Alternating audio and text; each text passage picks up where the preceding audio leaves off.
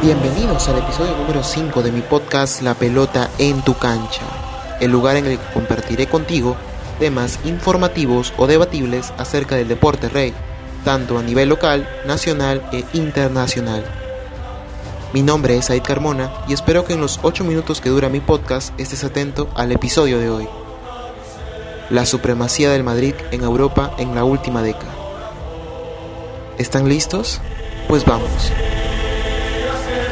No es un misterio para nadie que el Real Madrid es uno de los clubes más grandes del mundo, no solo por la cantidad de palmares que ha conseguido en toda su historia, sino también por su poder económico abismal para fichar a los mejores jugadores del mundo cada año. Al Madrid le suelen catalogar como el rey de Europa, y no es para menos, ya que la institución merengue ha cosechado 13 Champions League en sus 118 años de historia, habiendo tenido entre sus plantillas jugadores de la talla de Ronaldo, Raúl, Casillas, Zamorano, Zidane, Di Stéfano, entre otros. Los años desde el 2016 hasta el 2018 fueron especiales e inolvidables para todos los hinchas blancos, y es que el club liderado por Zinedine Zidane consiguió campeonar en todas las ediciones de Champions League disputadas en esos años, sin contar la coronación en Lisboa ante el Atlético Madrid del Cholo Simeone en 2014, lo que en resumen nos da un balance de haber ganado cuatro Champions en tan solo seis años, una auténtica barbaridad para una institución dedicada al fútbol. Lo que nos lleva a una gran pregunta. Pero, ¿cómo lo consiguieron? ¿Qué es lo que hizo el Madrid para conseguir dichos logros? Para haber conquistado las finales de Lisboa, Milán, Cardiff y Kiev, el club merengue tuvo artífices concretos de la hazaña, arquitectos de mente y de fútbol que demostraron al mundo cómo se defiende un campeonato. Dicen que el éxito de un club empieza desde su entrenador. En este caso tendríamos que hablar de Zidane, el exjugador merengue que le dio la novena al Madrid tras su gol de volea al Bayer Leverkusen, fue uno de los protagonistas absolutos de la hazaña madridista.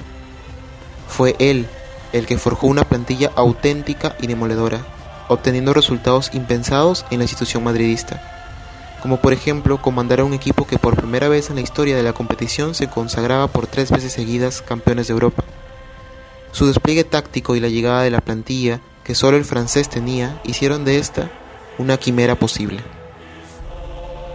Otro jugador vital de la hazaña fue sin duda el gran Cristiano Ronaldo, o Mr. Champions como le apodan, debido a que siempre supo aparecer en esos momentos en el que el equipo más lo necesitaba.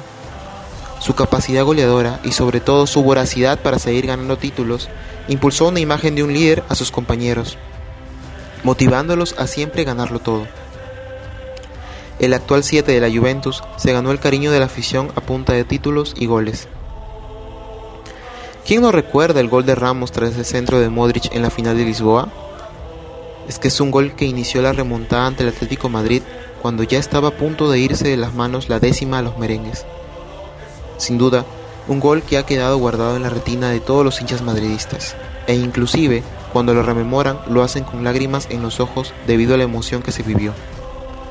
Ramos es el defensa de los goles importantes, ya que marcó en realidad en determinadas ocasiones para poder ganar las cuatro Champions de esta década.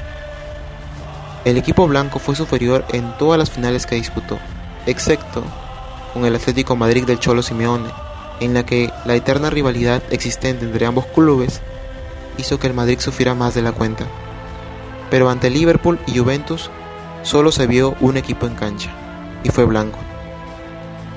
Jugadores como Modric, Casemiro, Asensio, Lucas Vázquez, Bale, Navas, Benzema, entre otros, quedarán guardados en las páginas doradas del club español por haber logrado tremenda hazaña.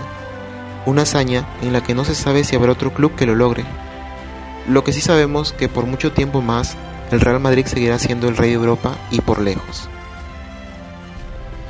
Y hasta acá el episodio de hoy, espero que haya colmado tus expectativas. Mi nombre es Aika Carmona y eso es la pelota en tu cancha. Si te gustó el episodio dale me gusta, comenta y comparte con tus amigos.